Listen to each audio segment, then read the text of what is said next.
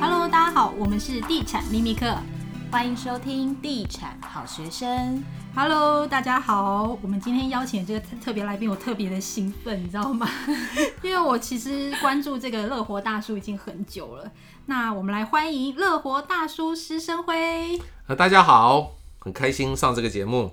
那我们先聊一下，就是问一下大叔，就是在聊房地产之前，我想要先聊理财。就是我对于乐活大叔写的这一本《减法理财术》非常有兴趣。然后里面呢有写到你奉行的是减法投资，永远只买两只股票，就是零零五六跟零零五零，是什么原因呢？好，我觉得很多人的投资都是加法投资。听了很多人告诉他的名牌，他每一只都买。美其名叫做风险分散，其实他自己也搞不清楚。现在很多人喜欢买台积电，我常常问大家，你到底是知道台积电好，还是你听说台积电好？两位其实都是听说嘛，没有人真的知道，所以这个就叫加法投资，听很多很多的名牌都买。但是我奉行李小龙的哲学，两位太年轻，知道李小龙吗？但知 道，我们没有这么年轻，我们没有那么年轻。李小龙说他不怕会踢一万种踢法的人，他只怕一种踢法可以踢一万次的人。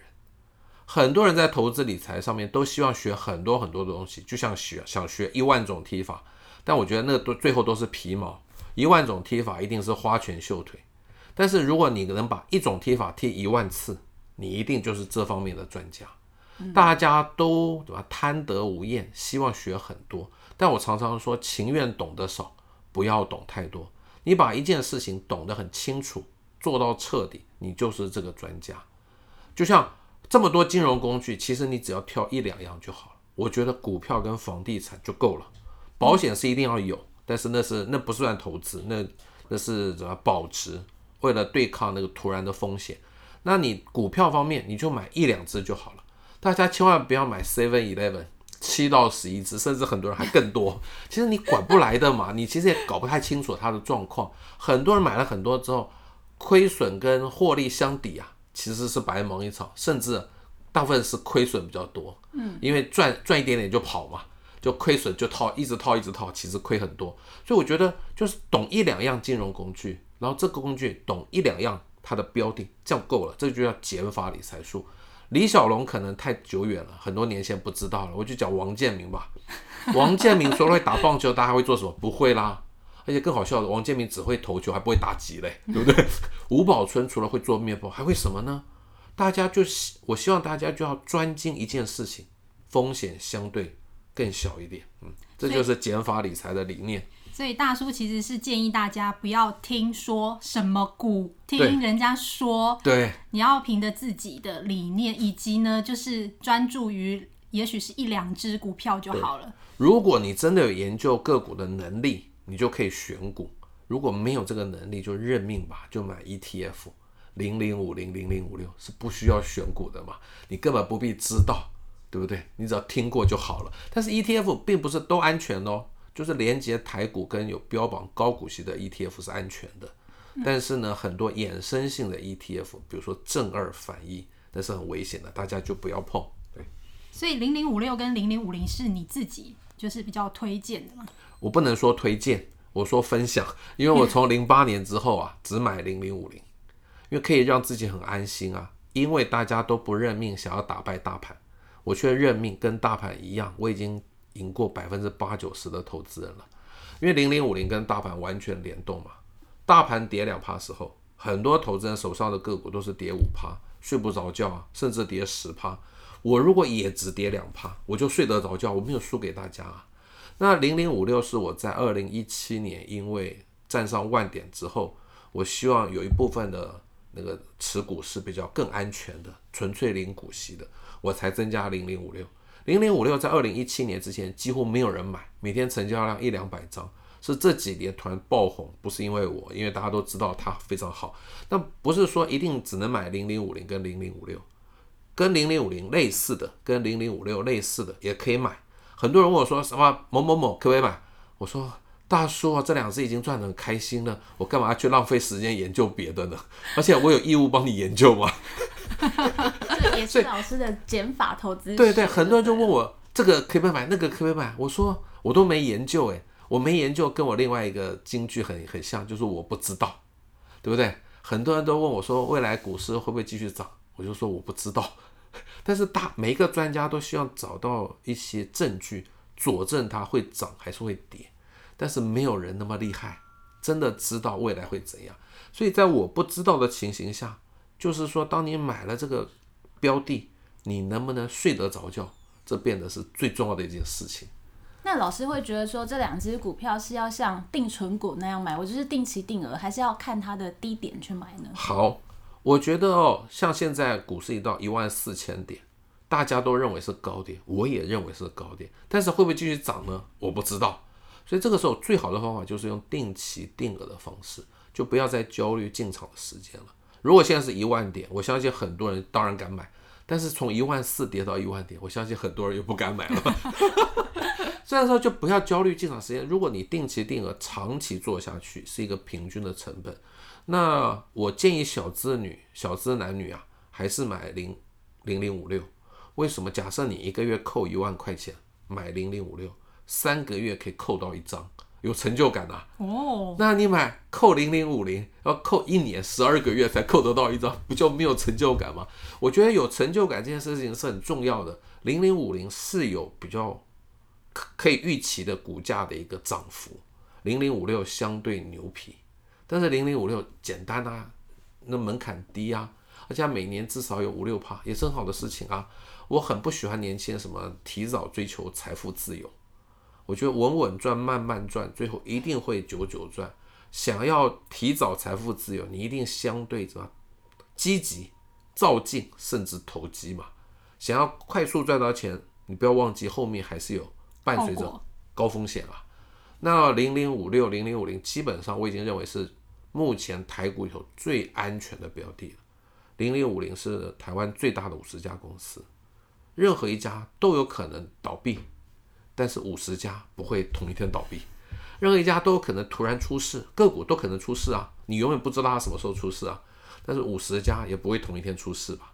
零零五六是三十家，同样道理，不会三十家一起出事，也不会三十家一起倒闭，而且最重要是不在选股之后呢，人就不会焦虑了，是对不对？真的，选股永远要想说，哎呀，到底选的对不对？涨了要不要卖？跌了要不要买？对不对？但是我今天在分享一件事情，就是当你买股票是想领股息的时候，这件事情变得很简单了。大家都有把钱存在银行，为什么？因为认为银行不会倒。如果既然银行不会倒，为什么不买银行的股票，而把钱存在银行？就这么简单的道理嘛。随便举个例子，兆丰金不会倒吧？它现在大概不到三十块，就算三十块哈，三万块钱你存在兆丰金一年的定存，现在剩下两百五十块，你买兆丰金今年可以拿到一千七百块。我们不要期待一千七、一千五、一千四都好啊，都远远打败定存啊，对不对？打败五六倍啊，因为你相信银行不会倒啊，同样的出发点嘛，那干嘛把钱存在银行？就去买银行的股票。现在还有人会想要把钱存在银行定存吗？还很多很多人啊，非常保守。你们两位都已经要负利率了。对对对，你这个观念很正确啊，绝对不可以把钱存在银行的定存，你一定要适度的做投资啊。而且在这个时代啊，不赔钱已经不重要了，真的要赚钱了。而且银行这边有杯水，各位看不到没关系，各位想象有一杯水，没有盖盖子，摆了里头有水哦。摆了一个礼拜，水会不会变少？会啊。为什么？蒸发。蒸发。但是只摆一个礼拜，你肉眼看不太出来吧？哦，这就像你摆在银行的钱，看那个金额没有变，但是你的实质购买力已经下降了。你这个钱放在那个存折一万块，过一年一万块可能还是一万块，但过五年呢？这一万块绝对买不到相同数量的东西嘛。所以存在银行的钱，我讲书上说，现金为王，是死亡阵亡的亡。但是还是要存一点在定存，就是说生活紧急预备金，你就存在定存吧。真的要用，顶多没有利息嘛。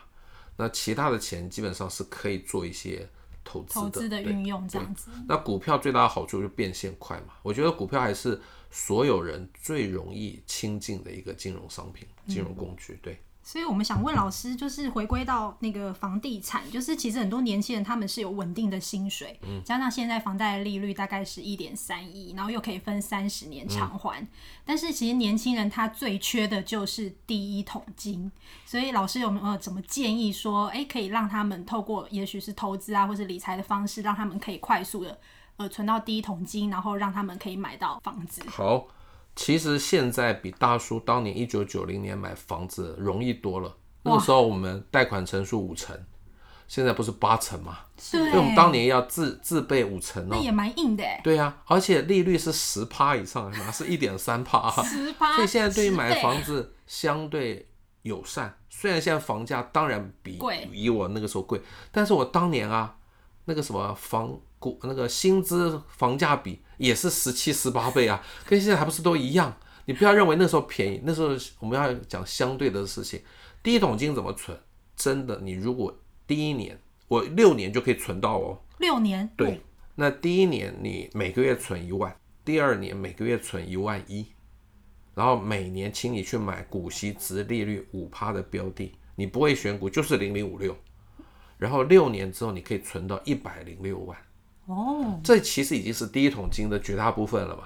这个时候跟你爸爸妈妈借一点钱吧，凑到一百四、一百五，在新北市还是买得到房的哦，是可以的。那外县市台北以外也是容易的吧，对不对？所以努力存一百万。哎呀，一个月存一万块好难哦，会不会呢？也有可能啊。那这样子，请你要谈恋爱，跟另外一半，对，每个人存五千不就简单了吗？那两个人一起努力，一起努力。第二年一一个人存五千五，另外一个存，第三年就存六千嘛。哎，这不错哎。对啊，所以我常常说谈恋爱的投资报酬率比股票还高啊。但是就是很怕分手啦，分手就难算了。流水。那个我我不是爱情专家，就不在这方面做建议。对，所以其实一百万不是那么困难的事情。我希望大家不要太早放弃买房的梦想。还有。其实存钱有个最重要的观念，怎么存到这一百万？就那个你买东西永远想需要跟想要，喝咖啡可能是一个需要，但有必要喝到星巴克吗？那个就叫想要嘛。你可能喝 seven 就相对便宜，但我们换一个角度，真的每天要喝一杯咖啡吗？seven 一杯也五十块，一个月一千五百块就没了。你或许可以减少你喝咖啡的数量，你就可以慢慢赚到一点。存到很多钱了，对不对？不要每天喝了，我觉得一个礼拜喝一杯就好了啦。但是我看那个大叔的书里面有一个概念，我觉得非常的有趣，就是大叔你说理财跟投资是两回事，对不对？好，很多人误以为理财就是投资。我最喜欢举一个例子，各位都出国旅行的时候，是不是除了机票团费之外，还有买旅行险？谁想赚那旅行险啊？花一千块钱，飞机掉下来赔你一千万，谁要赚呢？没有人要赚嘛，这就是保险的精神呐。但是大家都害怕股票，所以就把保险当做赚钱的工具。喜欢买什么储蓄险？很多人都买很多储蓄险。储蓄险最大的缺点就是排挤你资金使用的效率，因为你比比如说二十年，你必须真的缴满二十年，你才拿到那个报酬嘛。如果你十七、十八年，可能解约说。大概刚刚好打平，你在之前解约通通是赔钱的，万一你缴不出来，以前缴都白缴了。这个东西，我觉得储蓄险是最没有效率的投资工具，你还不如把那个保费省下来买零零五六就好了，还可以赚的比保险公司还多。